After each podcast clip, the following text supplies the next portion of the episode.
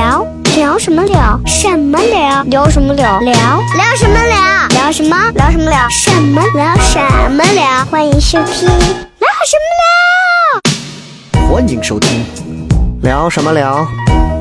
嘿嘿。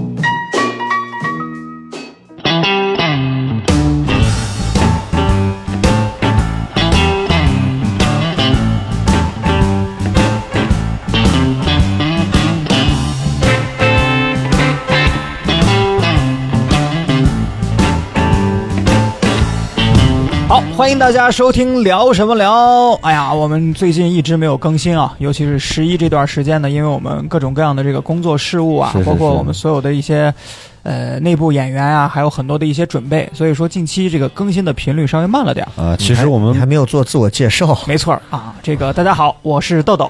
啊哈喽，我是东辉，哎，我是小雷啊。对，咱这一期节目一开始还是把微博再推一下吧，因为很多哎朋友也在问怎么去收听，包括咱们的更新从哪儿能看到。咱那个微博现在多少人？微博有三千多了，哎呦三千可以可以。三三千多人，嗯。三千多人里头，抛开咱们买的，现在4000多粉铁粉应该 他妈还没到。几百个，呃，现在现在铁粉现在可能有个百十来号，啊，对挺好。所以想关注我们微博的话，大家就可以在新浪微博里边搜索“聊什么聊 Real Talk” Real Talk R E L T L K 啊，对对，OK，那我刚才介绍完了，咱们两位分别介绍一下自己吧。你这个你这个聊天的方式，让我想起了 让我想起了多少年前台里工作时候的嗯，那些同事们的口吻。对。其实那哎，小张啊，今天让我们也给大家介绍一下，咱们今天要说些什么吧？嗯。嗯，没错。那其实我们今天也是这个好久没更了，然后嗯。微博上看到很多朋友在催更，嗯，其实我们没有想着，从来没有想过要定期更新，就是对。主要是过了个国庆，对嗯。聊一期算一期，就是能聊着能录一下就挺好，就玩一下。对，其实有一些难度，主要第一个，啊。因为，哎呀，找这个嘉宾比较难，嗯。呃然后找这种有故事的，然后有这个嗯，有噱头的嘉宾也比较不好找。第二个，我们因为主要现在我我找为主啊、嗯他们就是兼顾着找，就会就会存在一些。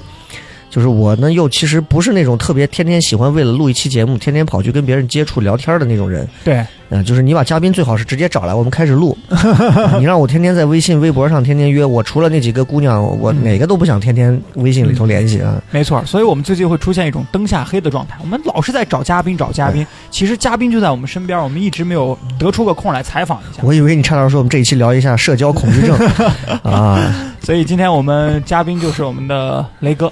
对，今天你看，其实我们俩话目前比较多啊，对，啊，没听出来，好像也不是没听出来，掌控权现在不雷哥，稳定你现。在话得少一点没听出来，你得没听出来。嗯啊，对，对吧？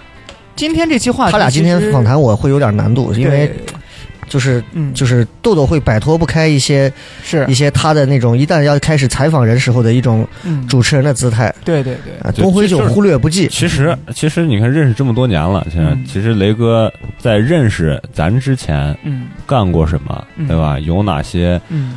事儿啊，或者有哪些大众对他的误解也好啊，嗯。或者他自己干那些事儿，其实很咱还是不太了解。嗯，其实咱们平凡，咱们在身边嗯其实就还好，很多人不了解雷哥都觉得哎呀咔，然后陕西文娱节目主持人对很棒，笑声雷雨。嗯，但实际上你现在上网去搜一搜，我昨天试着搜了一下，打开其实已经百度搜不到了。还能搜到，打开下架了吗？是打开百度搜索，我发现哦，只要搜索“笑雷”两个字儿，有这三个问题是排在前面的。嗯，第一个问题就是笑雷为什么辞职？对第，二个问题是笑雷的老婆长什么样子？嗯我好果，就我非常果断的就把第二还是私生活关注的比较多。嗯，所以既然说到了，呃，网络确实肮脏啊！然后，然后最搞笑的是，笑雷的媳妇儿是王倩，这是什么鬼？我完全还有王倩啊，我也不知道，get 不到。然后我打开以后，王倩是我高中时候是吧？啊，没事然后我打开了之后，我就发现这个这个链接是一个 H 文，啊，然后就是你完全那应该是白洁呀。就是里边他可能笑跟雷都不挨到一块儿，但是他根据这个词根就搜索，嗯，所以我们总结了一下，后面两个是人家雷哥的私事儿，咱就不问了，咱就今天聊一聊雷哥为什么辞职。我觉得这个其实大家关注度还蛮高的，因为很多人其实没有人关注，有有有有有。我身边很多人在微博私信我，或者见了面儿，哎，笑雷是不是最近不主持节目了？咋听不见笑声雷雨？他现在到哪个频率了？我每次都不厌其烦因为他老的去解释。他老跳，老对对对跳频率，一会儿跟这个，一会儿跟那个的。对，主要因为呃有一个原因就是，就是我觉得啊就是为什么我们自己今天自己人玩自己人这样做这么一期节目？嗯有一个很重要的原因，就是因为，呃，第一，因为现在你看糖蒜对吧，也在做糖蒜铺子这个事儿。嗯第二个呢，确实有很多人，包括听节目，嗯现在很多人都说，哎，现在笑雷在做这个节目，为什么之前那个节目没有了？嗯然后好多人现在见到我都问的一句话就是，你咋出来了？然后第二句评价就 是，出来 对，第二句就是你不该出来。啊，然后第三句就开始为我的人生做设计，就是嗯你看你如果不出来，那你现在是不是多个平台多条路嘛？啊，那我这个人就是有口气，就觉得嗯。平台平台不是本事，嗯。就是很多人我们站着平台的时候，那你笑雷牛逼，你是主持人，你是平台给你打造的，那是平台的本事，不是你的本事。嗯。那你如果跳出来的时候，你还能证明一些东西，嗯，那才是你自己的本事。哎，那我们就借着这个话题往下聊，咱刚好你这个哎，又让我回想到了曾经，那咱正式官宣一下吧。等于现在是彻底的从省台离开了，我其实完全没有半点关系。我其实辞职从从一八年的八月底，嗯，现在一八年的八月底，然后我去台里办的嗯那个所有的那个离职的手续，然后自己拿着单子从上到下跑了一遍，嗯然后一八年的八月底的时候，我记得我还发了一条微博，嗯然后还发了一个朋友圈，就类似就是觉得就是就离开了就这么快啊，就类似于发了一个照片，就很很很很很很笼统的一个照片，因为嗯没有没有敢给所有人说，就觉得我觉得这个事儿还是低调一点，嗯。因为你就跟离婚一样，你都结了 十年十几年的婚了，嗯。突然有一天你要是离婚，你不可能是大张旗鼓的说我离了，那那，因为很多东西是嗯。就是那叫什么什么什么牵了骨头，什么连了筋啊那种，就是你没有办法说清，所以想、哎嗯。算了，解释不了，给很多人说了吧，有什么用？没用嗯，就就就悄悄的就走了。对，然后广播是从今年四月份开始就就嗯。彻底就脱离了。那换言之，就是从今年四月份开始，省台广播电视一点关系跟咱都没有了，没有了。彻底就已经就结束了，嗯。对对过去了。对其实你就看，因为不得不说啊，不管现在雷哥是做糖蒜，或者他做自己其他的他的兴趣爱好 vlog 这些的，但是省台其实对于雷哥的整个的人生发展来说，它是很重要的一个环节。然后我在网上就查到一个资料，我不知道是不是雷哥说的啊，网上有这么一段话，说是两千零九年陕西人民广播电台第九届听评月活动当中，雷哥被评为陕西人民广播电台三十佳主持人。这个时候呢，雷哥自己调侃过自己，太像体制内的主持人。对对对，雷哥就调侃自己说：“哎，真正进入主流频率第二年，就和我上大学的时候听过他们节目的这二十九个老主持人在一起了。我还有什么不满足呢？幸福感，有时候就是这么简单得来的。”这个时候说这个时候话，应该是有才二十多岁吧，差不多，啊，对，基本上应该是刚刚进入省台。哎呀，那个，哎呀，我操，我们现在是要开始回忆 回忆这些吗？有什么好回忆的呢？因为你你我不是要给大家讲一下我为什么要对呃我我我觉得就是插一句这个话对，想嗯跟大家就是说的就是，其实人的心态是在不断发生这个这个是当时在人民剧院的，然后嗯办了一次那个听评月嘛。我那会儿还在九幺六，对，九幺六陕西交通广播，然后嗯，就是那会儿东辉啥都不知道。第一个频率是吧？九幺六，呃，还不是吧？应该不是，之前第一个频率是戏曲广播 AM 七四七，哦，大秦正声。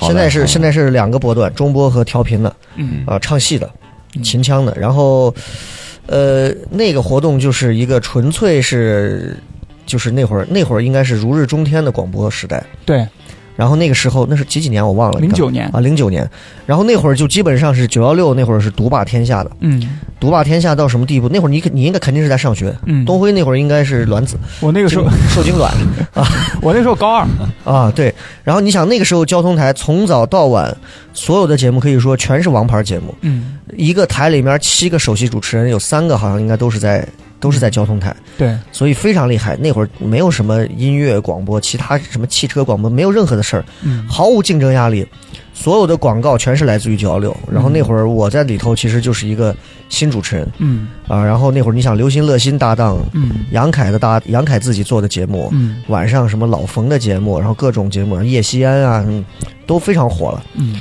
然后那会儿我就在里头做了一档，就是这个，就是叫类似于笑声雷雨，但前期还叫快乐旅行，嗯。就是我是演出租车司机，当时就听评乐嘛，就让所有人要投票，嗯。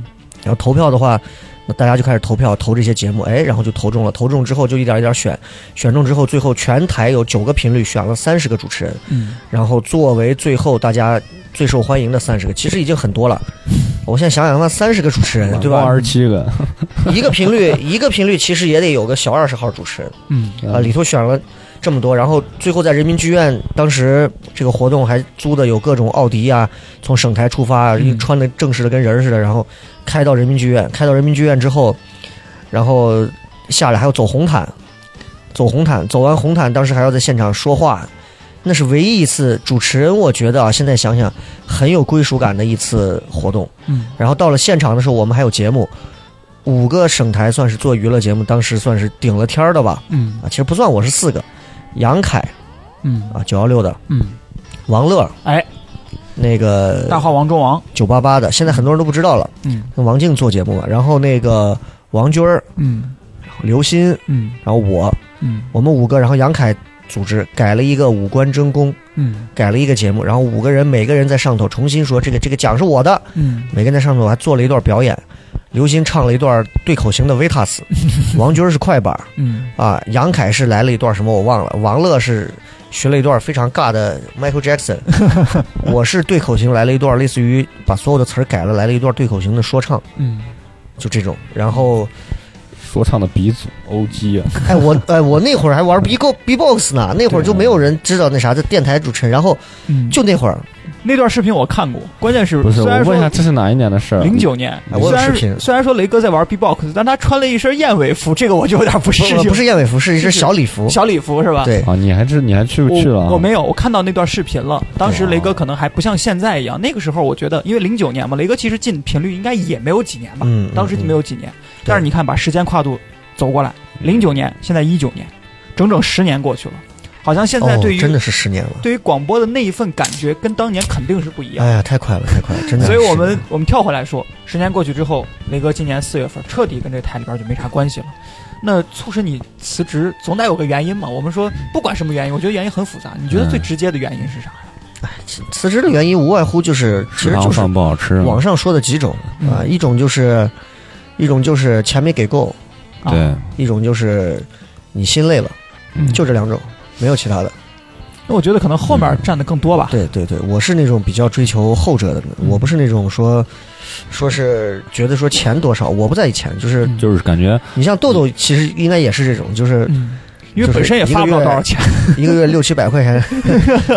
豆豆现在一个月现在在电台能拿到，就是作为我现在那兼职的话，边是兼职，所以一个月下来能嗯有四百，嗯，哎，这这都是一些商业机密。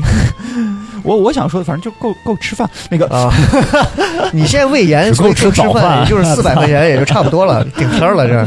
是啊，所以主要就是是心累，其实钱倒还好。就是你你会不会觉得就广播这个事，就这个事儿越来越嗯少人听了，是不是在走啊下不不不坡路了？然后其实促使我真正最后觉得在省台待着没意思的是，我去了电视台以后，嗯。是真正意义上面对那些节目，下定了决心，就让我觉得我再这么下去我就 SB 了，嗯。我真的就完了。得哄那些老头老太太开心。电台其实还好，对，电台还好的原因就是在于这个节目归你，嗯，那你就有一定的主动权，就像我们做脱口秀一样，这个段子没有人会去干扰你，嗯。你写就好了。嗯。好笑不好笑有一套东西去评判你。嗯。那我做电台会有我自己一套逻辑，就是我我抠着脚，我把这个节目也能做到全频率收听率第一。嗯所以对我而言，我有一套自己可以表达的渠道，很独立了。嗯，可是电视就完全不是这回事儿，你掌控不住。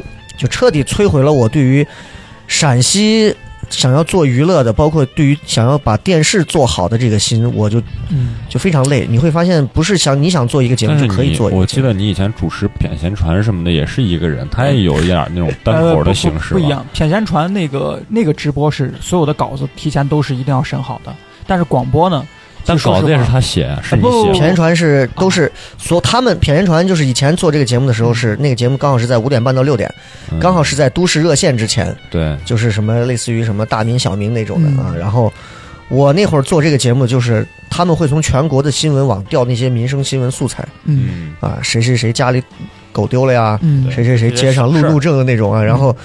然后他会给你编排好，总共有这么多少个多少个内容，嗯然后我只要过去站到那儿，耳机戴好，调好机位，然后看好从第一个稿子到第几个稿子大概分别是什么，它有一个表格，嗯看好之后，OK，我基本上就明白了。然后因为我是属于那种我不要你的稿子，嗯，所以你给我标题就行了。我明白标题，我现场组织。完全即兴。对，现场组织，他会告诉我还有几分钟进广告，嗯，那我就自自己组织就好了。所以，其他主持人他们可能现场对面他会有一个提词器，嗯。你手上可以直接点一下那个钮，那个提词器就咔开始往上读字儿，嗯。照着念就行。都市快报他们都是这种，嗯。我就觉得我不用这种，嗯。这是我唯一可以反抗一下的地方。那我就对，就比如说六旬老太或者七旬老太，什么深夜迷失，众人寻找，什么助其回家，嗯。就这么个事儿。然后接下来我可能就是因为西安话嘛，我可能就会直接说啊，接下来我们再说个事情啊，人家说这个家有一老如有一宝，那如如果家里的宝被丢了，那肯定很心疼了啊。如果是俺俺屋的老人丢了，那我肯定是很难受。这不，你看又有一个老年人丢了，我们一块来看一下咋回事。镜头一指，啪，他就切过去，一切过去我就知道了，我就可以其实等下一条。就给你发挥的时间并不是很多。就这种组织于我而言，是我刚进台时候的锻炼。对，嗯，这就是我们当时说的那种即兴组织、即兴评述。那对我来讲就没有用，没有意义。我只是站在那儿露个脸儿，嗯然后我把这个事儿整个想了一遍，就我觉得做电视好吗？好，光荣吗？很光荣。嗯所有人到哪儿，咦，这是都市二陕西二套的主持人，挺好的。其实你说、对说句难听话，其实你现在你们去上，也也露你也觉得其实露脸的是很 OK 的。可是对我来讲，我看到的是更深层次的东西，就是第一个，你你对着这个东西，它整个的一个直播流程对我的提升有什么？嗯，嗯我只我只是做了一个临即兴的一个锻炼评述的技巧，的东西。对，嗯第一锻炼的技巧，第二对我其实起不到真正意义上的锻炼。但是你家人看你那时候上电视，他们肯定会这是唯一的嘛？，就是就是你想，我奶在家，觉得哎，我奶在家，因为我平时一周可能只能回一次。嗯老太太在家唯一的念想就是，哎呀，我今天看你节目了，就可开心。嗯嗯，这就是我坚持做的唯一的一个念想，就是能让对她能晚上睡觉前可以听着我节目的重播睡，对或者直播睡，其实就是孝顺，仅此而已，是个这。就是孝顺，就跟我谢谢啊不能把利你益拉的太低了。就是不管怎么说，至少哎他，这是利益很高了，好吧？百善孝为先，OK。媒体那种都是都是都是那都是大众的娱乐了，我就是上大学也是为了孝顺。对吧其实我也在思考这个问题。我觉得你结婚办酒席也是为了孝顺，啊都是这样。我听笑声雷雨，我觉得雷哥就是一只自由飞翔的小鸟。但是谝闲传也好，或者是他电视后电视你不知道的陕西，还有对什么周末够疯狂、都市女孩就是儿，别人觉得他会他在更好，但他自己其实没有更好。我我我我觉得不对，我觉得雷哥在上电视的时候，我总感觉他的天花板就在头顶上三厘米的地方，他根本就顶不开那个天花板不，是，我觉得他反而是弯着腰走路的。就是反正就是，就你能明显感觉到雷哥非常使劲儿，但是就不知道是咋回事，好像四周都是墙，是无形的墙，你根本就打打打不了。因为我说实话，比如说雷哥原来在省台电视台做的一些综艺节目，我会跟台湾的原来吴宗宪主持的一些节目做对比，哎，别侮辱人家，侮辱人家干啥？你我就很奇怪为什么你是大中午的，你对，为什么雷哥做 电视的综艺节目的不是时候，你看啊所有的状态都其实是很怪，嗯嗯，就是你看他做《笑声雷雨》的时候，那个节目只有他做，别人做不了。嗯。但他做这个谝闲传什么的，其实他能做，别人也能做。嗯。换个主持人换你上也行，其实。嗯。没有不可就没有替代性。对，嗯，嗯，我觉得这就是你看豆豆刚说的那个，嗯。为啥就是就是就很多人其实也问过，包括说过说，哎呀，我知道啊，这是小雷啊，我觉得你还是广播好听。啊，我听了太多了，嗯。就太多了。就是你想想，你从电视电台去了电视，真的不是外人认为说换了个好像更好的平台。我去的时候其实已经嗯。一一二吧，一哎一四一五还是什么时候，差不多。嗯。那会儿电视已经过了黄金期了，嗯。省台电视台的主持人就是发钱最多的那个时候了。嗯。已经过那种开始开始走下坡路了。嗯。我去的时候，纯粹是因为我觉得广播我已经，我觉得我已经驾轻就熟了，嗯。该玩的所有形式我都玩差不多了。嗯我想试着挑战一下我最初进台里头想去的电视的这块儿。嗯那我就到二套，刚好他们说要招主持人，我就去面试。那会儿我记得是乱谈刚组织活动去楼观台那会儿，就你那时候《笑声雷雨》已经很火了，然后你还要去面试，是吧？我记得那次，二套对，我觉得我得有新的挑战和尝试，我不能就是在省台一直每天到省台就是做完节目，下午就在省台在台里待着，办公室待着，跟妹子拉个拉个心慌，扯个闲蛋，完了晚上上完节目上完节目走人啊，跟频率领导各位啊就是各自安好的那种，就我觉得这种方式很安逸很爽，但是哎呀就就不是我太舒适圈了，是吧？对，就我老说的，就我来是做事儿的，我他妈不是来交朋友的。那我为什么要一直这样？就我给自己找很多不自在的东西。就我去电视，去完就发现他妈的后悔了。确实不自在，确实真的是不自在确实不自在。从早上开例会开始，各种就我我我去泰国时候，不是可以翻墙上 ins 吗？我就看我 ins，、从一五年一六年开始，我那会儿我还玩 ins，那会儿好像还能上 ins 啊，那会儿国内，后来彻底就禁了。然后我那会儿就发了很多就是外人看不到的东西，就是比如到早上的时候，在省台早上二套开例会的时候，我就会发一张乌泱乌泱的例会的照片儿，然后配上几句我我真的是很负面情绪的话，很负面情绪。我说我我有这一百多号人，我他妈啥事儿都干成了，我黑社会我都组成了，嗯就是你们连个电视都做不了。但是其实想想，就是不在其位，咱不谋其政，咱说不了这个话。嗯但确确实实是，我觉得作为一个主持人，你在陕西的电视领域，你想做自己想要的东西，很艰难。你看那些真正待下去的人，我个人认为，他们的电视梦，我觉得啊，就是我说的不好听一点，都是很出街的电视梦，或者很传统的电视梦。就要不然就是我比较能上电视，，对，比较容易就行了对。就跟你要结婚一样，我有个女人和我成家就行了。第二个就是很传统的那种，就是电视梦，就是我觉得只要服务于观众就行。我觉得那那节目就行。啊，对啊，那不是我要的呀，那没有用啊，那东西有什么用呢？嗯所以每次早上，你想每个周一早上是我的噩梦。早上不管是夏天还是冬天，早上周一早上是最堵的时候。我那会儿还住在西影路那边，我一路从曲江飙车开过去，赶在八点之前，我必须要到会议室签到，然后赶到早上头的二十五楼，全体的那个频道开大会，我得签到，坐下，听说那些跟我毫无关系的东西，可所以你们说两句。都说什么呀？我举个简单例子，说什么？好说的？台长开会说，咱们现在啊有一个重大决定，嗯，咱们要建一个，听着很牛逼吧？对，全台主持人的公众号。我当时听完，我他妈的花了一早上时间 开车过来，你他妈给我通知个这消息？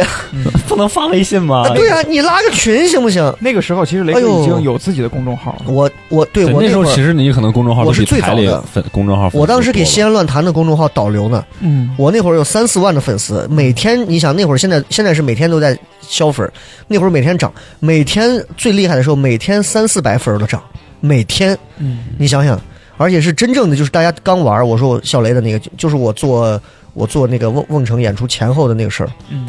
每天都在涨粉儿。嗯，然后那会儿乱谈的时候，我说你们建个公众号，嗯。我每天当时还帮着乱谈刚刚成立嘛，我说帮着乱谈，大家可以关注一下我们西安乱谈的这个公众号是怎么样。西安乱谈的公众号可能有个二十五万上下，所以那时候你还对乱谈这个还是比较上心的。嗯。刚进台那会儿，我对电台是一直很上心的。嗯，因为电台给你很多的空间，我晚上下了班七点下了班八点结束，我在明德门租的房子，嗯。我会然后晚上笑声雷雨的节目八点之后在晚上十二点还有重播，嗯。我会晚上十二点发一张微博，我说今天晚上咱不重播直播，嗯，我晚上那会儿没事儿单身，对，我一个人就跑去那直播，哇，那人真的是多，五六百条评论，就是大家在底下留言，对就晚上大家都听，我操，直播今天牛逼，嗯。我那会儿就真的是激情澎湃的上节目，嗯，其实我的了解就是雷哥懒得剪录播了。哎重播有人给剪，其实对，但那个时候我已经会攒下重播，然后传，最早是传荔枝，嗯。荔枝当时应该是脱口秀类节目排，包括方言类的都是排第一名的，嗯，已经播了上亿次了。对，因为我进台的时候，刚刚就是雷哥在电台起来，然后往电视台转的那一下。那个时候我见雷哥第一眼的时候，是我我我作为新生嘛，招聘我呢。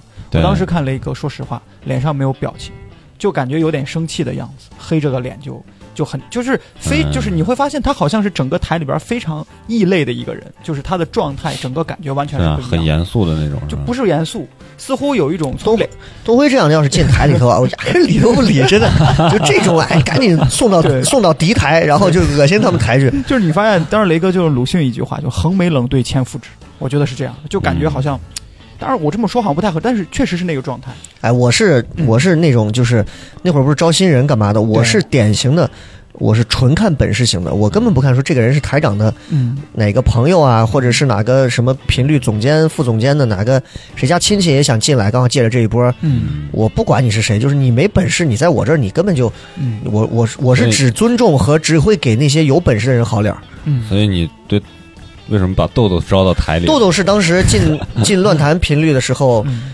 六七个女女的，然后男的好像也有若干个，嗯，他是唯一一个报娱乐类里头，我觉得他起码是有点脑子的，就是他豆豆当时他不是天赋型的。是，表演了个什么？就我一直说，他就是一个节目，他上了一档节目，做一档节目，做了一个临场的那种主持吧，嗯，就是他其实不是天赋型的，你打眼一看，他很多的点其实都没有完全对，对，但是首先他是有热情在的，嗯。然后呢，他是有真诚在的，这个其实比天赋更重要。嗯天赋会把一个人领到一个很狂妄和贪婪的东西上，嗯但是真诚的东西它是根儿里的东西。嗯，后期其实你看我们学脱口秀，后期东西技巧的东西，大家都知道慢慢大家都知道，而且会越来越普及的。对，什么前提铺垫，所有人最后都会知道。但是，但是你的真诚和你善良和你真挚的对待一个东西，和你有了天赋之后狂傲、贪婪、小聪明，嗯会把你带到另一个路上。所以我是觉得，我觉得那这个是很难得的东西。做娱乐，我觉得那 OK 的。对，我觉得，哎，我就我我反正投票投的他，但是我那个时候的水平也确实没别人了。真的，我那个时候水平放到咱这儿，第一场开放麦就死了，就完全就再无戏了。那个时候就是因为咱脱口秀雷哥当时其实刚刚开始有萌芽，嗯，但是结果就在那个时候，就在雷哥，我觉得那一两年，就是我刚刚进台认识雷哥的时候，那一两年应该是雷哥在广播上最最最最巅峰的时候，因为嗯那个时候的公众号的微那是几，几年？呃，一二年。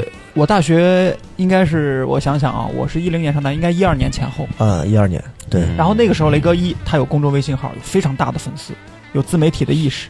二呢，就是开始就正好赶在要做脱口秀之前的一要开，人生第一个专场，我记得很清楚，瓮城当时应该是卖了两千多张票。一千五，一千五，1500嗯，一个月卖完了。对，然后当时就很懵，我当时就啊，怎么就就突然是这样？你就会发现嗯没有人这么干过，因为你到西安，你随便找，没有一个人说我全国好像都没有说干脱口秀干一千五百人场，全国脱口秀没有人刚一出道就敢开这么大场子的。关键没有人学过负面情绪，就敢直接嗯。这样带着正能量就敢这样那时。候大家一二年大家都不懂，都不懂，对，其实我现在看一下他们整个全国做脱口秀，其实像、像那个什么程璐、思文他们那一那一批人，啊他其实一们比较早二年已经开始对对对他们是 Robin 比较那些人已经在深圳开始了对那些算老的。但是那个时候，从脱口秀的个人影响力来说，雷哥吊打全国是没有问题，因为没有人能开那么大人数的专场。嗯，在西安可以，全国不一定。就是，嗯但在西安的影响，当时确实是我记得印象很深。演出那天是嗯，罗志祥演唱会的那天，对，但是那天确实票卖的就非常快，是嗯九月七号的演出，就你专场是九月七嘛 啊，然后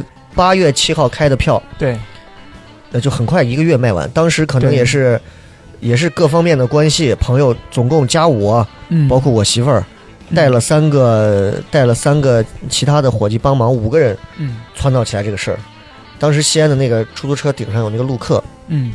快屏嗯，广告屏，对，免费给播了，还是一万块钱播了一个礼拜，每天晚上都播。口号我还记得。什么笑动长安，笑动长安，笑动全城。那时候还是打电话买票的，笑动全城。嗯，对对对，因为有个实体票在那个南门还要去呃取。其实那时候看演出很麻烦的，对。嗯。那会儿不像现在，没有那么多小程序啊啥东西。啊，所以其实咱说这个就就就聊的有点远了，就是嗯。就是这个事儿之后，其实就一步一步一步一步开始，嗯。我自己给自己折腾的，把这个主持人的位置开始有点撼动了。就是对，其实从从这次演出之后，就从乱坛就走了嘛，这次就是应该是所有民间传闻的第一次辞职了，应该算是第一次辞职了。就然后写了很长一篇东西，对，然后最后说走，很多人就哎我操，你怎么说怎么走走走就走啊？你干嘛呀你一天？嗯 其实很简单原因，就是嗯我我是当时给乱谈说，乱谈当时的领导，我给当时的领导说，其实现在也是，嗯就是我给他讲，我说我说那会儿我已经在电视台是我是主要的身份是电视台，嗯，乱谈是兼职了。对，我那会儿就说是我觉得广播频率是咱不能丢的地方，我说是这样，就是我想着带着乱谈一起做宣传，嗯然后人家就说那你得把乱谈的主办你嗯得写到票上，那会儿还是比较争这个票面的东西。嗯我说那行呗，没问题，就把乱谈好像是主办还是协办，我就写上去了。嗯但其实说实话，频率没有做，没有做什么专门的录制的宣传，倒是二套当时的二套当时的那个千总，嗯，现在已经是副台长了，呃对我非常好，说批嘛，咱的主持人咱就得支持。对，当时直接给二套中间打的十五秒广告，嗯电视的广告，让直接播。你想那个，我是很感动的那会儿。然后完了之后，乱谈当时就答应说，说是那行，你得给我们起码得给个主办或啥。他说，毕竟啊，嗯用领导的原话说，毕竟你不是咱这儿的人了，现在，啊，一口一个兄弟，毕竟 不是不是咱这儿的人了。嗯。但是就是你得你得有个什么主办协办的这个东西写上，我觉得能理解嘛。嗯。那我就写了，写完之后，其实频率没有做论坛没有做什么专门的推广，没有做什么专门的推广。嗯。完了以后，就出了这个事儿，嗯。就是当时是因为就是就是演出演出许可的一些问题，导致场地再加上人多，导致就是派出所、公安局、公反正各种都来了。没有，申报是吧？对就那个场地，西门瓮城的那个场地，其实最早我们是租下了人家的场地，人家那个场地是长期在做，就类似于那种很很很无聊的那种演绎，人家弄了一个场所，嗯。在西门瓮城里，每天晚上拍卖书画，嗯。底下放一些桌子喝啤酒，嗯。看一些唱歌的演出，很烂的一些很无聊的，你买张小门票三十八就进了，嗯。我们包了他一天嗯。做演出，嗯但是这是我伙计找的人。想打个擦边球，你们反正把这个南门长期租着呢嘛，西门长期租着呢，对我包一天，嗯包你一天，你们不做演出，给我们做。对但其实这是一个演出审批的问题。嗯嗯前段时间刚是出了那个科比在北门的那个踩踏，嗯当时人家所有是城墙内禁止做一切的商业演出，啊，科比来西安那这怂当时就没管，就觉得说我包你一场，嗯打了个这擦边球。我们当时对这个也完全不了解，不知道要报批审批各种流程，超过一千人以上的大型集会要需要怎么怎么样，消防公安各种问题都需要报备呃，都得。嗯于是就出现了，我去前头的各种警灯环绕，嗯我我什么都不知道。我在旁边的那个招待所小旅馆里头等着。我们当时设计的时候，坐一辆出租车直接开进西门城墙里。嗯然后当时那个金翅鸟的主持人阿当帮我找了两个人高马大的两个老外，嗯带着一起走上台的那种妹子。结果嗯弄不成了，说出事儿了。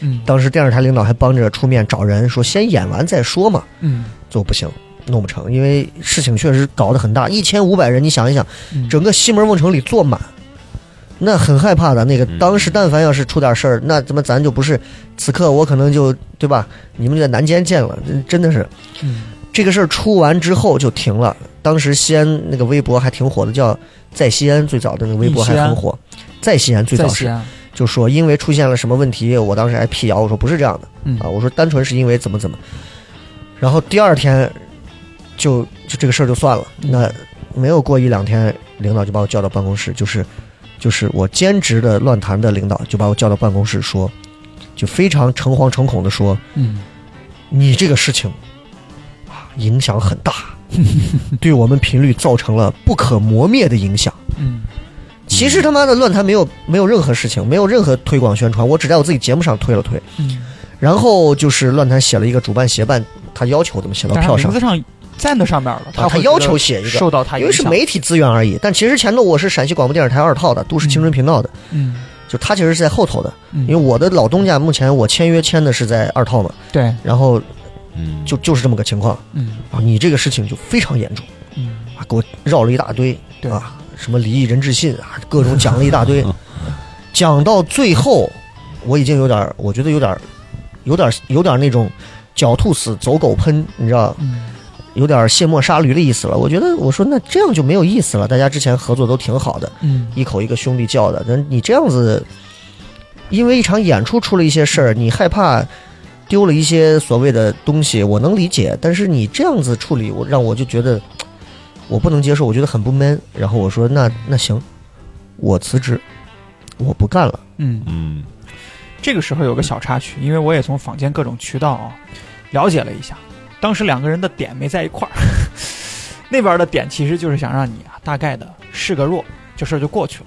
没想到你会直接提出辞职哎，但等于把这我我个事儿啪听我听到的另一个，我听到的后来很久之后啊，跟我说的是，觉得这个事情啊，觉得我超出了他的控制范围，超出了领导的控制范围，觉得说我得嗯。这个事儿，他必须要杀鸡儆猴，嗯。这之前没人这么干过，没人这么干过，而且没人敢出这么大的事故过。说一。千五百人谁对敢弄呀？对，而且现场说社会上出现，因为领导跟领导的魄力和管理风格方式都不一样，就导致了最后是这么个事儿。那我就不干了嘛，嗯。我就走嘛。对，走了之后，但其实相反，你看我一直在吐槽说二套如何如何，都市青春频道怎么怎么样，嗯。但是在这儿我必须要说，我说我从二套辞职，我都给我都一直在说，我说二套所有人，我其实包括主持人、同事这些，嗯。跟我都够不上真正意义上的朋友，只有那么几个啊，有那么一两个啊，小妹子呀、什么的，同事的那种，下来我们会聊聊天儿、谈谈心，都是想做事儿的。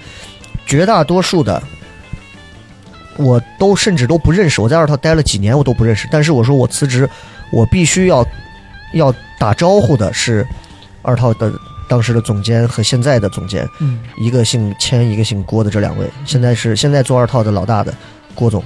嗯，还现在已经去升到副台长的千总，这两个我是感谢的，是因为我在声泪俱下的给大家道歉说演不成的时候退票的时候，两个领导是一直在旁边给我打电话，各种帮忙，各种干嘛。对，有人家说台里的就就咱自己主持人们要支持，啊，有对一句话我会记一辈。子。对，但是关键时刻，嗯这个这个太好，关键时刻领导不替我背锅，让我背锅，我能理解吗？我特能理解。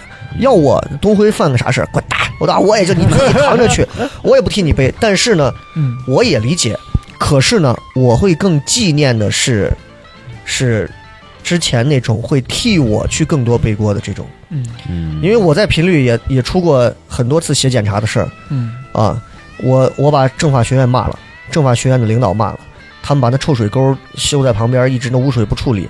我就骂了，我说一，我说我直接就在节目上说，我说养了一帮高学历、高素质的窝囊废，你连环境都管不好，你教什么人？嗯。红头文件直接写过来，嗯。嗯，当时的台长徐来建先生 亲自批示嘛，此乃我任历任十年来从未发生过的事情，怎么怎么样？感觉跟那个手稿 我到现在还留着，我到现在还留着呢。啊。然后，然后当时的频率的总监就会觉得说，啊，就是挺严重的这个事儿如何如何。对，但是当时的一个副台长的就会觉得，就说有啥事儿嘛，其实就是影不管就是他觉得影响不好，但是你其实没有赔钱吧？没有，就是过去跟他们谈了谈，对，然后就就就很多次这样的事儿，然后我乱谈这个就走了嘛。嗯，走了以后空了有我记得有十一个月，因为当时差不多，吧，因为当时是个啥情况？当时雷哥开专场九月七号之前，他才把婚结了，嗯，嗯应该是嗯结完婚。对对对，然后我嗯印象特别深，就是我是空到次年的三四月，我才差不多才对，呃才又开始上从九月份，我是从十月对对。九月九月七号的演出办完，我嗯。休婚假嘛，休了一个月，对，十月十五号还是十月十几号，嗯，我提了辞职，对，然后就一直就没有动静，没有动静到第二年的一四年的四月份。嗯。其实，在这个之前，我是从交通台走的，我觉得我得都说清楚，嗯。我从九幺六走的，九幺六走的是更荒谬的。嗯，九幺六当时走的时候，我我不知道你了解多少这个事儿，我了解，就是那个时候可能就是因为当时黄金主持人基本上都在九幺六。但是之所以会撤摊儿，可能是因为九幺六内部可能也牵扯到是这样，嗯就是其实听咱节目的有很多，我不知道有多少老的知道以前陕西交通广播九幺六那会儿，就我还在的时候，对哎，突然有一天上快乐旅行什么的，然后就不见了。嗯其实很简单，最早的那个领导是是是，就是黄金期的那个老领导，老领导都走了，嗯老领导的副手提上来了。嗯老领导的副手提上来之后呢，当时就其实是很多人觉得就，just so so 嘛，对吧？就就毕竟觉得可能就是嗯领导不对路，那你对吧？人家说一朝皇帝一朝臣嘛，就嗯就这么个东西。省台一直就是很很政治家的办台那种，那很多人就走，包括杨凯就走了，嗯。去深圳了。嗯。有很多如果老一点的，就八零后的，就听过这个事儿的都知道，嗯。去深圳了。当时那个新上来的就说你留下吧，杨凯没管就走了，嗯。要去深圳。嗯。深圳当时一个月能挣几万块钱。嗯很高了，啊，但是杨凯去了没有一年半载，深圳广播电视从分离到合并了，一合并一块蛋糕，电视广播一起吃，嗯。马上没钱了。啊，然后嗯也就没跟我谈，因为我是跟杨凯的，嗯我是跟着杨凯，杨凯是我老师嘛。嗯嗯，对，那那个节骨眼上，就刚好赶上我家里面连着出事儿，就那个月我记得很清楚，一九年还是一零年，零九一零年的事儿。嗯呃，我姑当时是手术住院，我妈当时心脏出问题手术住院，我爷当时查出这个这个就是这个有有这个结肠癌嗯住院。哎呦，当时我我爷结肠癌的时候，我在新善寺哭了一一下午。嗯完了以后，我就把所有的庙里的所有的新善寺，所有的拜了一遍，嗯这个事儿我必须要讲，就是因为从那个时候开始，我对新善寺有了不解情缘。嗯然后全部拜了一遍之后，我说我心里就一个执念，就我现在想想，就是你去拜佛啊，一定是要带着诚意的，就是你要拿一个真实东西去跟人换的。对，你跪到那儿，你说佛啊保佑我什么？我我心说佛他妈凭啥保佑你啊？嗯嗯你现在说我拿我五年寿命，我求一个功名利禄，那 OK，我觉得这是诚意。嗯。你都不敢拿自己的东西去，我就给他说，我说只要我爷能好，我的现在的工作丢了就行。其实当时工作很好了，嗯。我现在工作丢了就行。从兴善寺前头进去到两边十八层地狱，所有的那些佛到后面院子所有的全部拜完，啊然后我爷做手术，做完手术之后，从四医大推出来，嗯。大夫说一切顺利啊，老爷子没问题，因为我爷身体特别好，底子很好，嗯都没问题。这这这段肠子大肠结的非常好，也做了活检，没有问题，也没有任何的扩散，对对特别好啊。就这病就过去了。对，手术室啪门打开推出来，我手放放到手术那个床上，我说呀没事啊，爷昏睡着呢嘛，哎呀我没事就好，扑棱手机就响了，来了，对，同事给我发信息说你晚上七点的节目咋停了？我嗯，我说为啥？后来就给我问打电话说你晚上现在七点节目啊，就是某总说换成新闻联播了。嗯，我说我操，我在我家有事儿，我请个几天假，就给我停了。给，我直接换新闻联播了。就是嗯。广播节目，你不可能随便做这种内容调动，对，调动之前你是要做宣传的，或者嗯。大家不可能这个点儿正听娱乐节目，突然你给我转成新闻联播了。你想想，嗯。什么样的领导会直接把晚上的直播节目正在做着，给你同步播新闻了，嗯 直接播了新闻，然后我就找他聊，嗯。他的态度呢，就是直接跟我讲，耸着肩膀跟我说，咱们现在频道频率啊要做改改革啊，嗯。这个改革呢两种，就现在很多主持人，你看你这儿的职位，你要不然嗯做剪辑，嗯。还不是导播，是剪辑，嗯。剪音频的，嗯。你要不然做剪辑，要不然嗯。另谋高就。原话跟我这么说。你想想，你在一零一一一二那会儿，你正做点什么，包括你刚说那什么嗯三十主持人什么那些东西之后，突然换了一个领导上来，直接给你来这个话，你能受得了？嗯然后我有一段时间那会儿负面情绪就非常大，我就捡东西。那会儿正赶上世界杯的时候，嗯一二年世界杯，嗯南非世界杯好像是对一样对多少家球队啊？世界杯当时让我写，让我写，这是个小插曲啊。这个事儿，这个事儿过了也不会有人揪我的责任。我巨操无比，让我捡所有的球队三十二支球队的小资料，每个球队一分钟的小资料。嗯我们来了解一下南非队，南非队位于什么什么什么什么。然后这里就是什么什么足球，噔噔噔噔噔噔，我捡的所有音乐，我贴的所有音乐，我在每个音乐最后里头我都补了一句 Z，是听不出来的，但是你要用很好的耳机仔细听，配着那个音乐，噔噔噔，有那么一下，Z，噔就过去了。这 这是我唯一无声的抗争，这个确实是无声的抗啊，争，有我只能我只能这么听到抗争，就逼了，但他听不出来，就是那个仔细贴合度很高，听不出来。但是我知道，嗯我知道我在这埋了一声嗯，啊，就是这么干的。对，但是你现在没有证据能干倒我，就感觉很幼稚对，哎非常非常非常幼稚。啊，你想一二年那会儿，现在一九呃一零年那会儿，啊，我怎么感觉雷哥每一次离职什么都是因为领导？嗯，其说实话是这样的。我觉得我嗯现在的你看现在啊，就现在这些哪个主持人突然有一天从某个频率换到某个频率，都会和领导之前会先吃个饭。嗯我就撞见过好几次，包括和现在的领导什么，我都撞见过。哎，吃过饭，我一想他不会要来了吧？果不其然，过两天就来了。嗯我从没有干过这种事儿，嗯和任何一个领导说主动说，领导主动说跟我说咱一块儿吃个饭吧，我有过。我从来没有说去跟哪个领导吃过饭是搞好关系，没有过的，嗯，因为而且都是男领导。而且说实话，对。领导你也咱也消费不起，只有之前最早在戏曲广播的时候的那个女领导，当时对我是，就我刚进台，让我让我就跟你那会儿刚进台一样嗯。做节目，领导当时所有人都觉得我这节目做的不行，啊，这节目小孩儿这节目做的没，我觉得没没没内容，怎么？嗯。只有他说，我觉得人家小雷节目好，为啥？首先人家娃就是有那个冲劲儿，我是熬了一晚上没睡觉，在一楼广告部的电脑上打的稿子写出来的，第二天早上去应聘竞聘，然后说我觉得这孩子好，你们谁有这个孩子的这个状态？你们谁有这个孩子这种激情？当时把所有人问住嘛，然后最后我就留下做了早上八点的欢笑一箩筐的这个节目。嗯你想那是多早前？那个节目是一档早上放笑话的节目，放相声的节目，嗯被我硬硬的做成当时收听率全频率最低，做到收听率全频率最高，嗯就做成了一个两个人聊天的节目。对，但是跟戏迷打接电话、打电话、讲笑话、嗯讲段子，各种当时把所有的想法用到各种改片头，给里里头就是那激情啊、澎湃啊，那会儿嗯真的是喂打电话，喂小雷，我是咱户县什么大王村的呃刘老师，啊刘老师今年高寿？俺不高。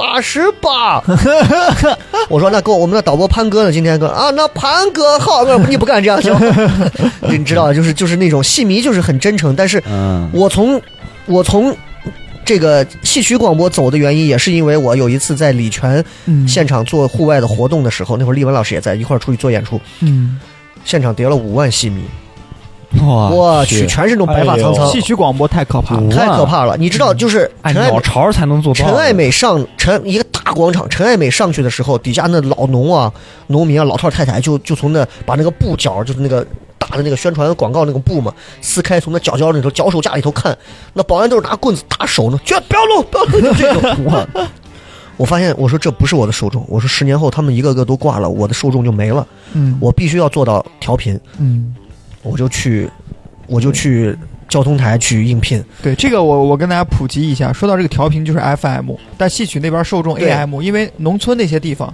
AM 覆盖信号会比较强覆，盖不到，但是几乎没有对，但是 FM 就是相对来说偏城里边一些。对对，嗯，所以你想，我从我从戏曲台跳到交通台，是因为我觉得我得给我自己一个更清晰的受众定位。我的娱乐风格不是针对农村地区的，对那我跳过来。从交通台走，纯粹是因为领导换了领导之后，人家领导就不待见你，对，就不待见你。不是说我想走，是领导不待见你。嗯当然，这个领导到现在还在啊，嗯但处事风格我觉得一贯就是虎。嗯啊，就是这样。然后呢，从交通台走到乱坛，是因为那就没办法，刚好赶上有个新乱坛。然后嗯当时这个人这个领导说：“哎，咱们新要组织一档嗯频率的这个方言类的。”我对方言很抵触，当时对我说咋能做方言类的？那人家邀请来说是邀请了很多人，反正连骗带哄的就弄来了，基本上好像九幺六走了好多人，最后都跑到乱坛了。嗯，不少。然后我从乱坛走，就是因为嗯演出这一次的活动嗯造成的这样一个事情就走了。嗯，然后走了以后，我就很多人就听不到了嘛，对，那一阵儿我还我还被人误解了，说哎，为什么笑雷的节目豆豆在带班儿？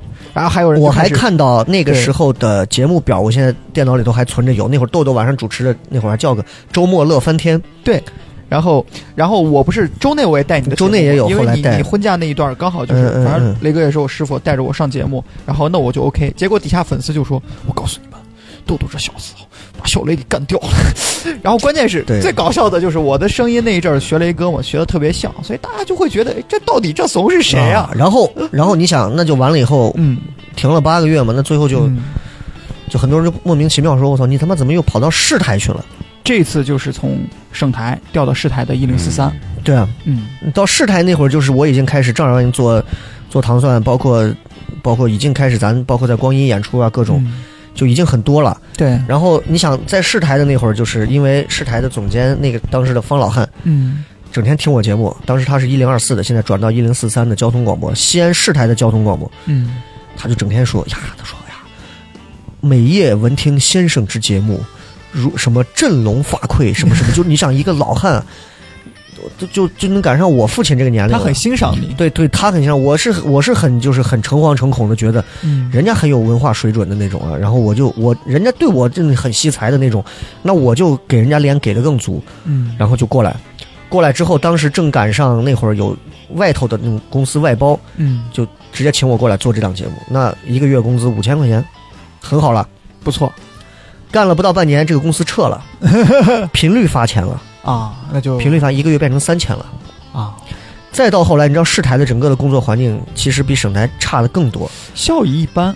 听说反正你用“一般”这个词都不阻不能阻止都，不强制主持人坐班的那种。对，然后就然后就变成了，嗯然后领导就跟我说，说是我想办法给你发。啊人家这个领导就是意思说，我连我自己喜心爱的、尊重的主持人我都发不起钱，我算弄弄啥呢？最后变到一个月一千五还是多少？我最后给我说的就是，我操，一个到最后一千五，到最后他不是要给你发吗？怎么越发越少？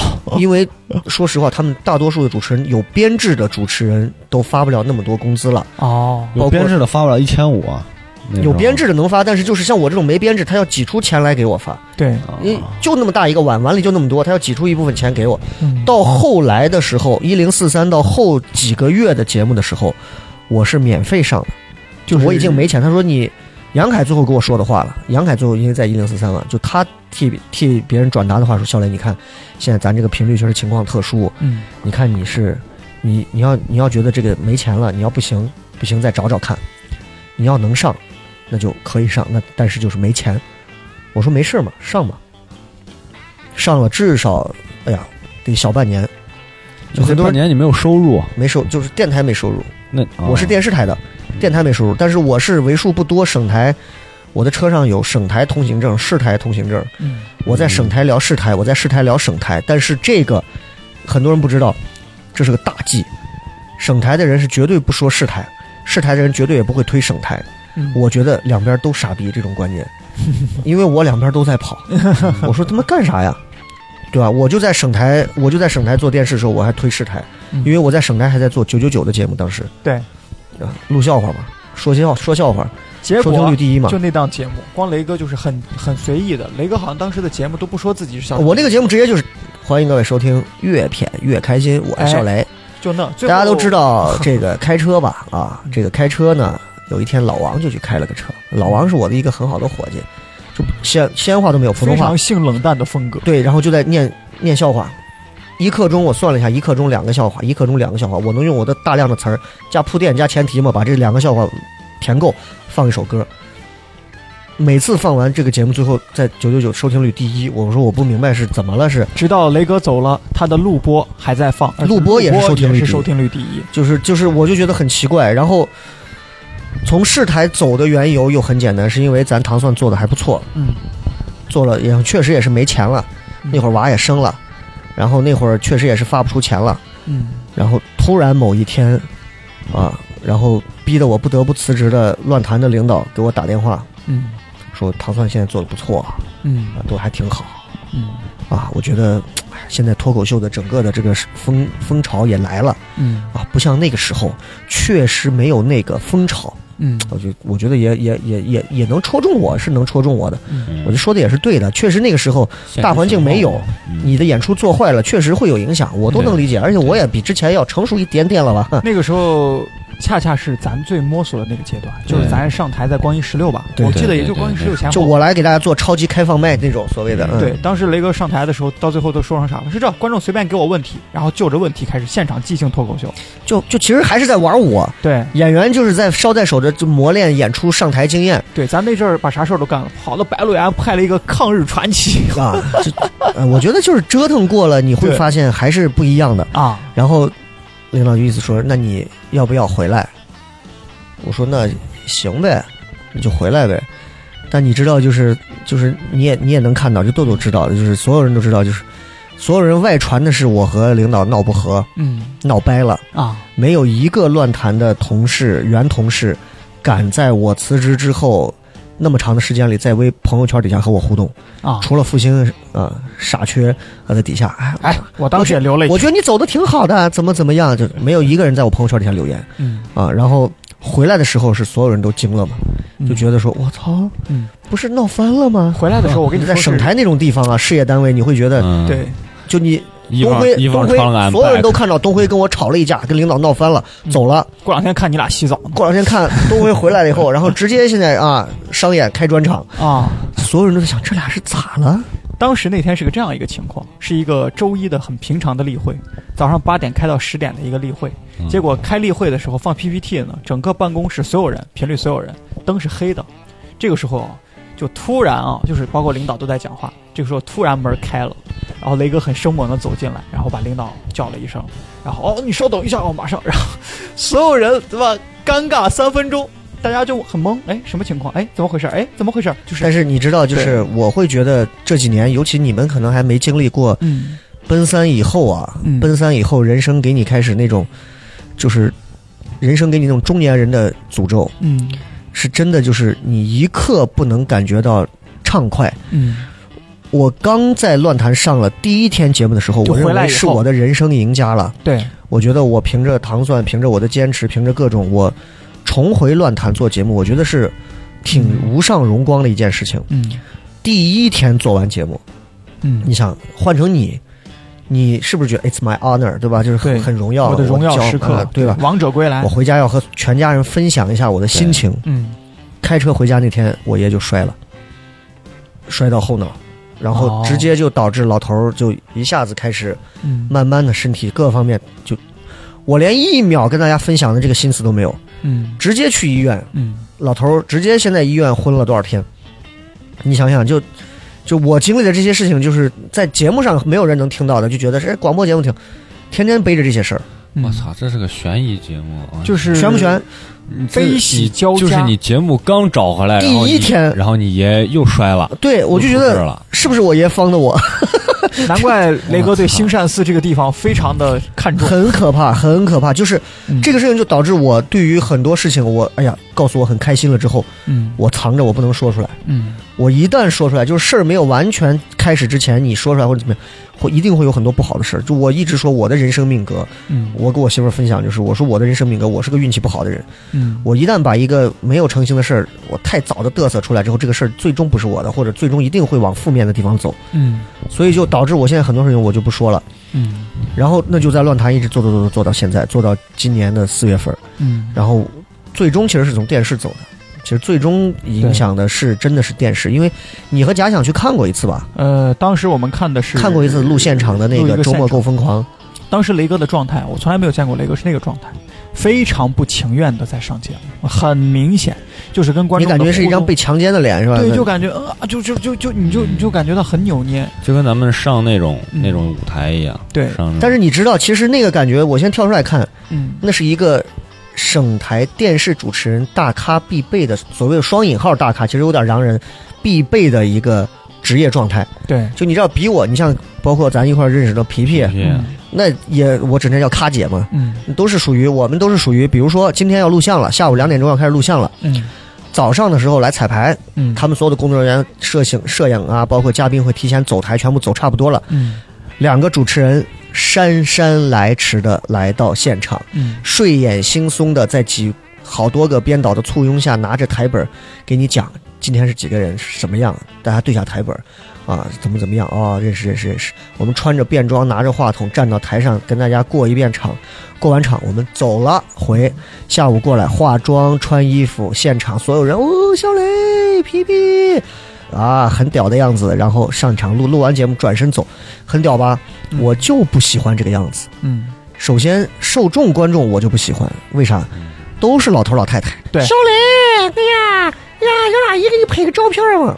我理都不理。嗯你说我不尊重观众，我是不尊重，但说实话，我的不尊重的前提是，我不觉得是阿姨的错，嗯，但我也不认为是我的错。但是确确实实，我现在想想是我的错，因为你们这个电视台的受众就是这帮老年人，年轻人是不看的。对，可是我的心里头压根不是这么想的，嗯。我一直认为就是那种得是快乐大本营嘛，对，至至少年轻人嘛，都咱这种年轻人啊，年轻的九零后啊，就来那种，就像脱口秀大会那帮粉丝一样，对，起码得是这样嘛，啊。误判了省台的粉丝群体是吧？对吧？然后呢，每天早上姗姗来迟，我也就慢慢养成这个习惯了。嗯。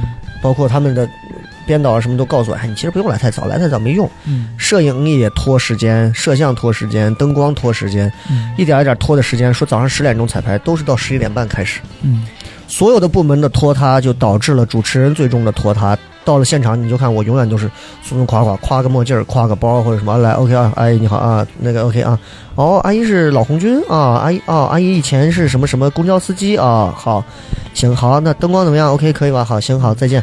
然后我在现场就是那种，就是其实所有人会关注到我，嗯。你们看我录像也是这样，所有人就关注我，看我在现场干嘛，我在现场就干一件事儿，嗯。哎，键盘给我放首歌，我在现场唱歌，只有那一刻我能我能忘了我在现场。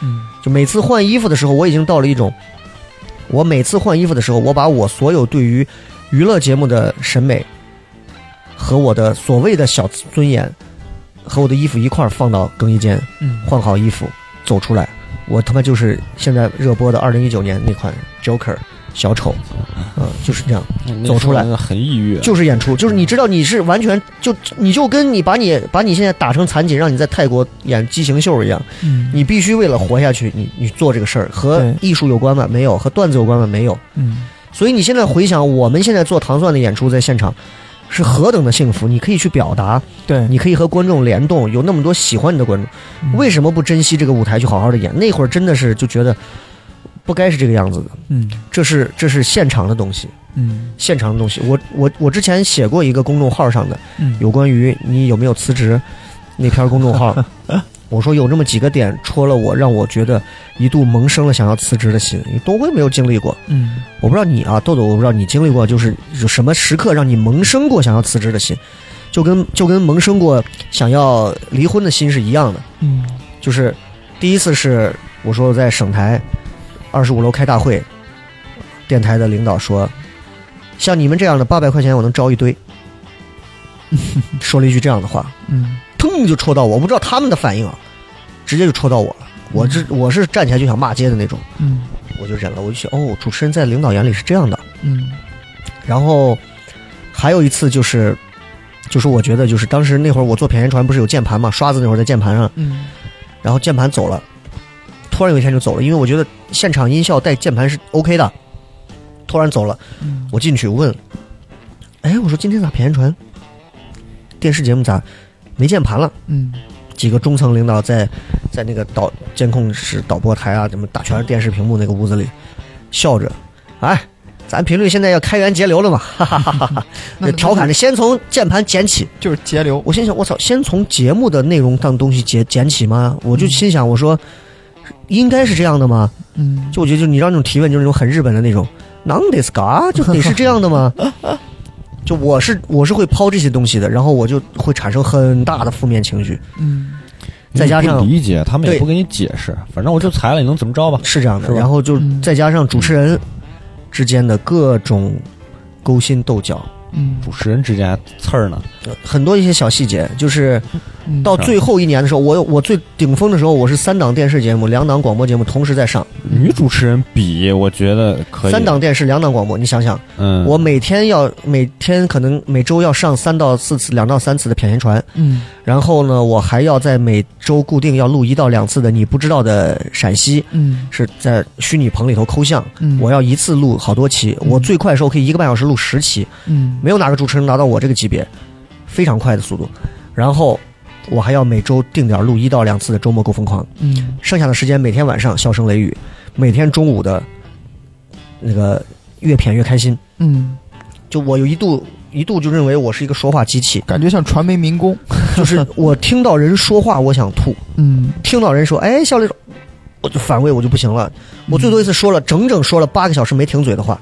嗯所以你想，就是我说我给咱们很多演员说，我说真的是啊，你语言量达到了某个级别之后，如果没有很好的东西把你往上拔一拔，其实你是就你会对这个东西感到恶心厌恶的。嗯所以就，所以就慢慢的、慢慢的、慢慢的，我开始推掉我所有的节目，嗯我就慢慢给领导找各种理由，我说我身体不行啊，慢性咽炎呀、各种原因，我说我这个便宜船我就不上了吧。嗯，再加上之前出过一次播出事故，去晚了，迟到了直接堵车，嗯后来有一次直接忘了。嗯确实脑子当时就不在那个点儿上了，就忘了。后来领导就说先停了，哎呀，我特高兴，终于停了一档节目。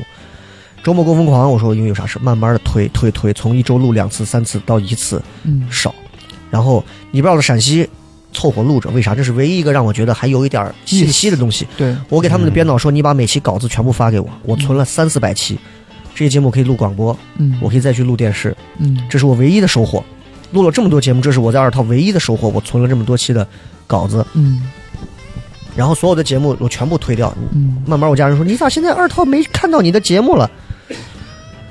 为什么没有我的节目？原因很简单，我为什么把所有的节目推掉？做一个主持人，我只拿一个最基本的岗位工资，千把块钱儿，嗯就是因为我觉得算了吧，嗯你你没有意义了呀，你做那节目干嘛呀？嗯，已经得不到累了，成长彻底已经累了，就是你没有任何成长的东西，嗯。然后每天要应付也挣不那些到钱啊。对，然后每天要应付钱倒是其实说挣得不少实话，你说多吗？说实话，电视我做三档节目嗯下来，你说你说咱说万八块钱少吗？我拿到过万八块钱，但是大盘情况越来越差，嗯大船在往下沉，工资按百分之八十发，百分之六十发，嗯，越来越少。嗯。我最后拿到手里的钱，其实做几档节目下来五六千块钱，嗯。其实在我看来嗯，都不如我出去做一次商演。雷哥当时在外面做商演好几万，所以你会发现，真的那阵儿在台里边工作，我觉得不是为了钱。哦，还有一个我不知道豆豆经历过这种没有，东辉不太了解，就是频道会给你派商业演出。嗯我知道你之前不是接什么迪比斯什么的，啊，对啊，那种啊那就是那种种是录像，那种是外景录像还好，频道会拉来一些赞助，嗯。对，然后方便面然后让你去强撑，方便面、是吧？嗯给你派点。金麦郎，嗯。给你地上贴一个金麦郎的大的一个图标，你站到上头。大家好，我是陕西广播电视台著名主持人笑雷，嗯。今天我们来给大家卖卖嗯。卖面，啊。现场你跟几个演员、跟几个观众要互动。嗯。啊，送你一袋方便面啊。我非常的不能接受这种，我极度的厌恶这种，我甚至是憎恨这种，让省台我觉得住有一定 IP 符号的人去做这种所谓的路演的这种主持。嗯。我曾经主持过最后一次主持过他们最后的一次这种，就是拉了很多商家，他们做所谓的叫大篷车，拉了很多商家，两万块钱你就可以入住，省台会给你做地面宣传，嗯。就在我家四合窑对面的那个多彩那个广场上做活动。那是夏天，没有四十度也有三十九度八，嗯然后整个的舞台搭好红色的地毯，后面大背景板，所有看着气势如虹。现场一个人都没有，在树荫底下有两个蹬三轮的，那边树荫底下站了三个小孩儿。开场的有一个舞龙舞狮还是一个什么开场？开场完之后说：“雷哥，上你主持吧。你想一想，哎，你想一想，你想想我们在其他那些商业演出的场子，东辉，你觉得再抱怨再烂，他起码底下坐的是人，他在吃小龙虾，他妈底下有人，嗯他就算他嘴里不管你，他耳朵他就他会听到你的声音的。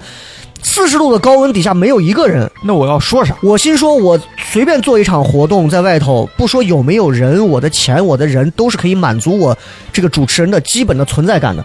没有人，我就就是那种抖音上拍的一个人在上头，底下没有人，我在上头。对，感觉跟暴晒说话。对，给我抹了防晒霜，我穿着长袖外套，我在上头。大家好，欢迎啊！对对，我们接下来大家可以，我会说什么样的话，你知道，就是。来，大家不要坐那么远嘛，大家都来，再往中间靠一靠，中间晒得像狗一样，咋往中间靠。嗯你知道你你得带着什么样的心态自己都不想？说这个话？你必须要说，因为你是专业的。对嗯来，那个，哎，那边那群师傅，来，小朋友，你们要不要过来？我们一起来做个游戏啊！嗯，我就是这样，感觉很掉价。极度掉价。嗯慢慢到个四点左右的时候，开始太阳变了变，变不在正正头顶了，开始有点树荫了，人聚了一些了。因为毕竟东郊那边的人啊，没见过，没见过啊，是啊，有人啊，省台的啊，就嗯围着看一看，围了那么二十个人。嗯人围的最多的时候是后头上来了个变脸。接下来有一个演出送给大家，变脸。好，雷哥后面没你事儿了，行了，可以，你可以歇了，转身就走。然后捂变脸就在着捂着脸就跑，变脸就在上头开始各种。你看咱们之前新人培训不是还来过一个那个小伙儿做小丑的，嗯小丑，对，其实很辛苦，很难。对对对，是就是我会觉得，其实你说 low 嘛？我觉得也挺 low 的，因为小丑这种职业在中国的这种路演里头，我觉得是地位很低的，对对对嗯，但其实但是效果最好。很难。对，因为捏气球嘛，会捏气球啊，耍杂耍呀这种。但其实你只要把脸挡上就行。我怕啥？反正别人认识。但是我这没办法，别人就是看个新鲜，哎呦，我是盛台主持人，嗯嗯，别人都不会认为说啊、你这是你这你看没有人，他嗯不会认为，他们只会看个新鲜。对，进小区演过很多场，就大爷大妈演了很多场，你就会觉得跟你要的东西嗯完全不一样。嗯那你就你就越来越从各个层面，内容不一样，节目的出口不一样，然后你的现场演出的东西扎着你，然后再加上现场的那个，就是你想就是同事之间的这种关系之，我觉得之冷漠嗯啊，就没有那种很近的关系，谁跟谁关系近一点、远一点的关系，仅仅来自于。我和你是一是这个利益利益团队，嗯那我可能跟你的关系会近一点。比方说，最近啊，嗯，我们糖蒜要做一个这个商业演出，这次商业演出我派了豆豆和东辉去，嗯豆豆和东辉这次就会走得很近。哎，咱最近聊聊聊。嗯，下一次演出我只派了豆豆去，嗯派了豆豆和大毛或者假想去，豆豆跟假想就走得很近，就跟东辉就很远，一切的一切都是建立在这种很利很利益的东西上。那能理解吗？成人世界太能理解了。我最后一次准备彻底决定要辞的时候，是因为我已经在省台拖了一年多了，嗯就是没有节目上，嗯。领导也找我谈话说你想咋嘛？我说我不想咋嘛，嗯。我确实是觉得不太行，嗯。然后就派我们负责主持人的这个头儿嗯。小民跟我聊。小民跟我聊是这么处理这件事儿的，嗯。给我打电话的。意思，他的电话的方式就是希望我，哎呀，我觉得你现在有更好的更好的地方走啊，嗯。你现在有更好的平台啊，那你为什么就？我觉得你可以出去挺好的，对吧？毕竟嘛，对吧？咱们出去的人也都不错，是吧？说这撵人的怎么样话哈，对，很温柔的方式撵你走，让你滚。但其实挺挺挺，最重要的一点是，我说行，我说是这吧，姐，让我想一想，我觉得差不多了，我去跟领导谈一谈。嗯哎，行，好，没问题。你看，等你那儿要是新厂子开了或者什么，我们都可以过来帮你站台啊什么。我一想，你看听着是不是对吧？要搁东辉就挺好是吧？嗯，十五分钟后挂了电话，十五分钟后我被从二套的群里踢掉，他踢的，啊，他踢完我之后就把我拉黑了。他直接把你微信拉黑。对，哇哦，嗯，对，因为他对我又就为什么他会对我会是这样子的，我会反思，因为我就像在电台一样，我是他所有管束里头，我是唯一不屌他的。嗯开会的时候，我永远坐到最后，开小会啊，就我们办公室坐一排，我永远坐到最后。嗯小雷，呃你们所有人有什么话要说吗？我没话，我确实有啥说的吗？没啥说的。每次开小会过来，不像我们开小会，哎，东辉的段子有问题，假想表演有啥问题？开小会啊，今天啊，咱们这个最近啊，咱们的广告任务比较重啊瞎啊，逼装，咱们就是就是瞎逼不说装实事儿，没事儿，就是没事儿，就是要把官瘾过够。对你看我以前在台里头啊，我是怎么样？我操，又他妈开始了，对，就这些东西嗯啊，就这些，然后就没办法，嗯就就你知道，就是我能理解吗？我特能理解这种官本位制度下的这种小领导，他们那种小小女主持人那种小领导心态，嗯，我特能理解。你说我有时候挺记恨这些人吧，我确实他妈挺操蛋，觉得这些人。嗯但你说我感谢这些人吧，我确实感谢，因为你足够让我恶心，我才走。你但凡跟我称兄道弟了，我也就不走了。我还有点不忍心。嗯 我也对我也就留这儿了。嗯但是你仔细回想，你看我这辞职一路过来，很多人就觉得说，哎，你笑雷，你你好好个平台，你为啥要走？就郭德纲说那话嘛，他劝你大度，你他妈觉得，操，你不要听他的，对对，他不知道你经历了啥，嗯。别人只会认为说，我咋听不到你的笑声雷雨了？我不可能花一个多小时给他解释，嗯。所以我希望说。听了这期节目之后，你就会发现，其实每个人做哪个行业都不容易。嗯。我呢，在很多人眼里就是刺儿头，嗯。是刺儿头，就是所谓的刺儿头，就是我不甘于让自己舒服，嗯。我也不甘于让自己，就是嗯。因为我知道我是来做事儿的，我是来做主持人的，我跟领导喝不了酒，嗯，我也跟领导拉不了这个关系，我也不想干这些事情。我认为我的跟你的个人能力没有关系。对我的存在感就是把这个事儿做好。嗯那你赏识我，我为你好好的做事儿，我甚至为你卖命都行。嗯，你不赏识我，那我可以走喽。对对对对但是你舒服了，别人可能就不舒服了。嗯 对，所以所以在这儿我是反过来给你们讲，就是嗯如果有一天啊，就是你们到了某个单位去干嘛的时候啊，嗯就是对我们跟唐蒜签约了。对，因为像东辉这样九五后，我觉得如果要辞职的话，其实那走就走呃，他年轻，啊他有的是啊，地方去试错直接掀了桌子了，滚蛋，啊就就就走了。对，但是其实我就我就为啥觉得东辉这样的，就是嗯看着娃有时候直直的、愣愣的、二二的，啥话就直说啊，我不喜欢你我就直讲。搁我现在这个年龄，我绝对不会直接讲。对，但是我有时候想想，我会就是彼此之间，我俩差了十几岁。我会去学他身上一些东西，就是欣赏他的某些点。人一辈子所有的事情其实都是一个 circle 一个圈儿。嗯嗯，我们我们去隐忍，我们去我们去说那些中间话，说不痛不痒，到最后你会发现，不如走到像年轻的时候一样直截了当。嗯，其实绕回来，Fuck you 要不然所以你就保持这个风格就好。你东辉，你今后会看到，他也会开始因为嗯，他的利益受到了一些对约束，对，他也他会，他会开始去，可能也会说那种假话。他会顾忌。他会逐渐走向沉沦。所以人家为啥说？所以人家为啥说说说什么时候你会开始接受这个社会的阴暗一面？嗯嗯什么时候开始？是你成为了这个社会当中的既得利益者的时候。那东辉怕是举个简单例子，就我挣着钱了，我对对我嗯，你说你恨不恨领导走后门？恨，你是走后门安进去的，你得到了别人得不到的关系的那一刻起，嗯你就不会认为走后门是个扯淡的事儿了，嗯对，就是这样。嗯你说我没，你说我在省台没捞到好处吗？那我是王八蛋。嗯我没有好处，我也没有糖蒜。今天走了这么长时间，嗯我靠一个素人是走不了的，嗯对吧？那所有人说笑雷，我听你节目长大的，我是怎么怎么样？那我他妈靠我自己说，喜马拉雅有几个是靠听聊什么聊长大的？没有。嗯嗯所以回过头来讲的话，你说我感谢省台吗？我他妈巨感谢省台。嗯感谢完省台这个平台这个场面化之后，我要感谢是我自己。嗯，我觉得我没丢了我自己，嗯就是我至少我永远知道我要干啥，不然的话到现在为止，你们看到的我还是一个肩负着省台、市台双重身份，我可以在这随时随时给你们一个个的指着鼻子骂你们。我说你们臭傻逼，你们什么都不会，嗯你们什么都不行，老子他妈有电视有广播，我想怎么推怎么推，嗯，我也不至于让自己在一九年他妈的下半年沦落到一个不是沦落到，哎，不能有沦落。走转变到了一个我失去了所谓的大众传媒平台之后，全心去做事儿的这样一个方式。但我觉得好吗？我觉得特别好，因为前两天豆豆跟我一块儿去跟酒吧谈谈活动，雷哥当时那个状态啊，就我们跟酒吧去谈谈场谈场地，酒吧老板跟我跟我上课。啊，你看你们这个演出，你们这种讲什么什么脱口秀这种，我知道嘛，就说你们的态度，我不喜欢你们这种态度，你明白我的意思吗？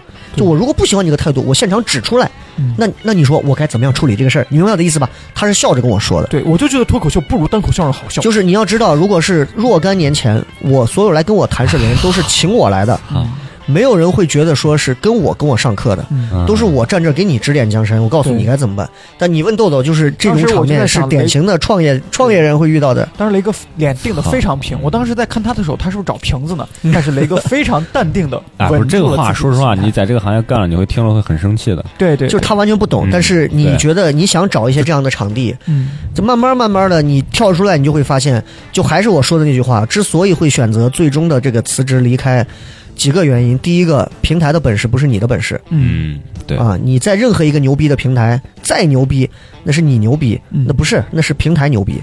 你出来试一试，嗯你不敢出来，你不要骂平台。嗯嗯，所以我觉得我骂了平台这么多年，我得出来。嗯即便我混的不如以前吧，也许不一定啊，嗯那我也不能这样。第二个就是我觉得，我觉得咱既然要做这个事儿，就好好做。如果不做这个事儿，咱就别做，哎，就这么简单的道理。所以我觉得，嗯，嗯。其实今儿说这么多，最终就是绕到最后了。想，想给大家说明，对，绕到最后了。雷哥现在出来之后呢，虽然说没了省台，但是还有我们。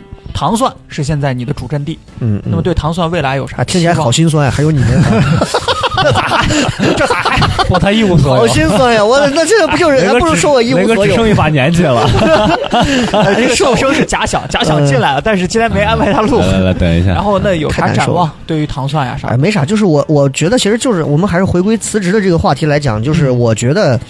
如果大家想要辞职的时候，当你开始萌生了辞职这个心的时候，我觉得你应该重新梳理一个想法，嗯就是你是不是钱真的不够了，嗯或者你是不是因为钱可以容忍你在这个平台上的很多委屈了？嗯如果是，你就继续待下去；如果钱都不能抚平你在这个平台的委屈的时候，你试着要考虑一下自己心是不是大了。嗯而心大的时候，你又要考虑自己你的能力能不能驾驭你的心了。嗯这是你的辞职的一连串的一个心理的活动。嗯，当你认为我的能力可以了，或者你的信心或者你的各种客观条件允许了的时候，我认为辞职其实是一个挺好的事儿，因为人这一辈子多给自己安排一些新的内容和新的一些路，永远不是坏事儿。对，嗯因为你在一条路上走太久的时候，你跳出来重新再看自己那个位置的时候，你会发现有很多荒唐事儿和很多非常非常 inside 的一些想法嗯。只有出来以后，你才能知道不一样。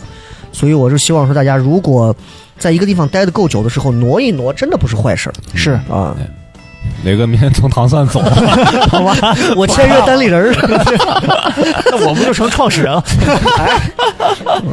对对对，所以不管咋说吧，那最后要不然一人说一句。哎哎，这没啥。其实这期就是就是给大家希望通过这期节目让大家也就彻底明白啊、我这这么长时间以来，在省台所有的这个嗯，事情，导致最后我离开省台的这样一个事件的始末。对，这样其实因为很太多人在问了，包括为什么没节目呀，为什么没什么？我希望这个节目就彻底可以嗯解决所有的事情。嗯这期节目里头可能会说到一些人，会给你们带来一些不好的影响啊，嗯或者会怎么样？呃，我在这儿呢，就是说我是认真的，嗯，你们就认这 都他们应该你们就认真的听。对我想说这些话就说了对，啊，对就这样了。所以最后用一句话来结束吧：雷哥的省台时代已经结束了，现在是雷哥的糖蒜时代。OK，但是不代表说我不会再回省台做节目。雷哥，你看你最后一定要弄这样一句。哎，开玩笑，开玩笑，开玩笑，开玩笑。嗯那感谢大家的收听。如果我再回省台，只有一种可能，就是我会为了糖蒜去多一个平台，我不会为了我自己去上一档节目。那个，我们不会委屈你的。行，那你就给咱们把平台好好抓住我。到省台帮哎你。，好好好，那行行，OK，对，OK，那咱今天节目到这儿。呃，我们的新浪微博，然后呢会定时更新，聊什么聊 Real Talk。另外，我们的喜马拉雅还有全平台嘛，苹果的那个荔枝还有什么？